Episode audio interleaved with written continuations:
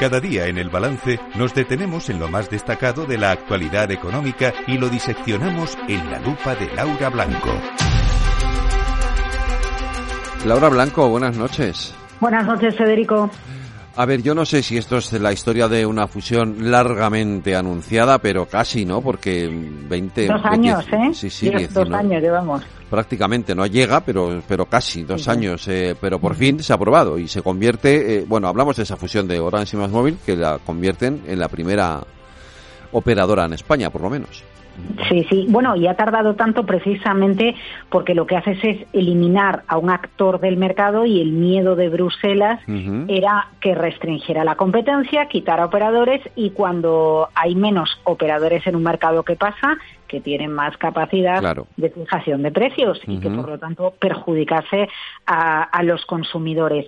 Lo que pasa es que, a ver, aquí hay dos claves. Una, las condiciones que, pone que han ofrecido, ¿no? Tanto Orange como Más Móvil por su parte. Y otra, la, visión que hay de Telecos. Porque efectivamente, como tú dices, la unión de Orange Más Móvil hace que nazca en España la mayor operadora, incluso por encima de Telefónica, que este año, por cierto, cumple 100 años. Pero fíjate que Telefónica, en sus múltiples declaraciones Payete, eh, ellos son partidarios a que se produzcan fusiones como estas. ¿Por qué? Porque el sector de las telecos en general en Europa lamenta que el sector esté tan atomizado, que haya tal barbaridad, tal cantidad de operadoras de telecomunicaciones. ¿Por qué decimos que hay muchas? Porque si nos comparamos con lo que hay en Estados Unidos, en Estados Unidos no llegas a una decena, en Europa tienes varios cientos de operadoras.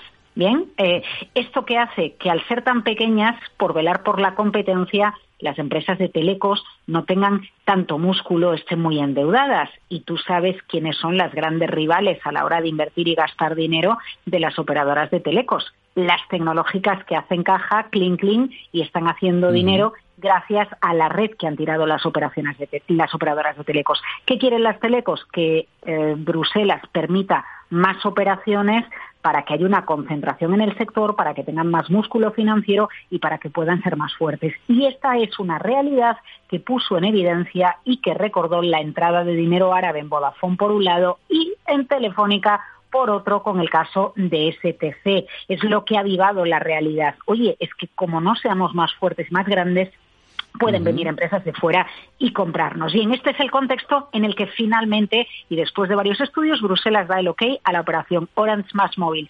¿Y cómo lo da? Bueno, pues hay un tercero. Eh, Eso te iba a preguntar. El tercero en, discordia, sí. Exacto, se llama Digi, es rumano y es un operador móvil virtual. ¿Esto qué quiere decir?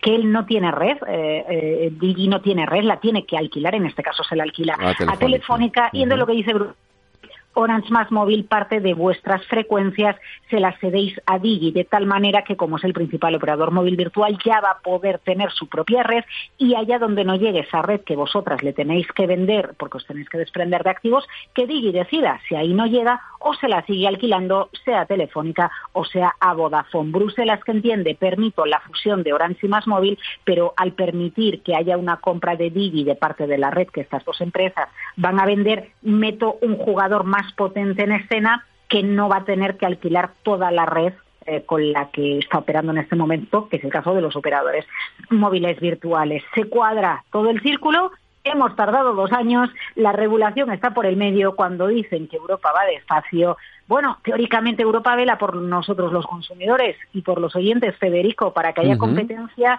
y ahora no suben los precios. La gran pregunta es, ¿habemos fusión, habemos operación? Subirán los precios de las telecomunicaciones en el siguiente capítulo. Bueno, de entrada hay uno que desaparece, que es Yoigo, ¿no? sí, sí, sí, claro, claro, claro, claro, claro, claro.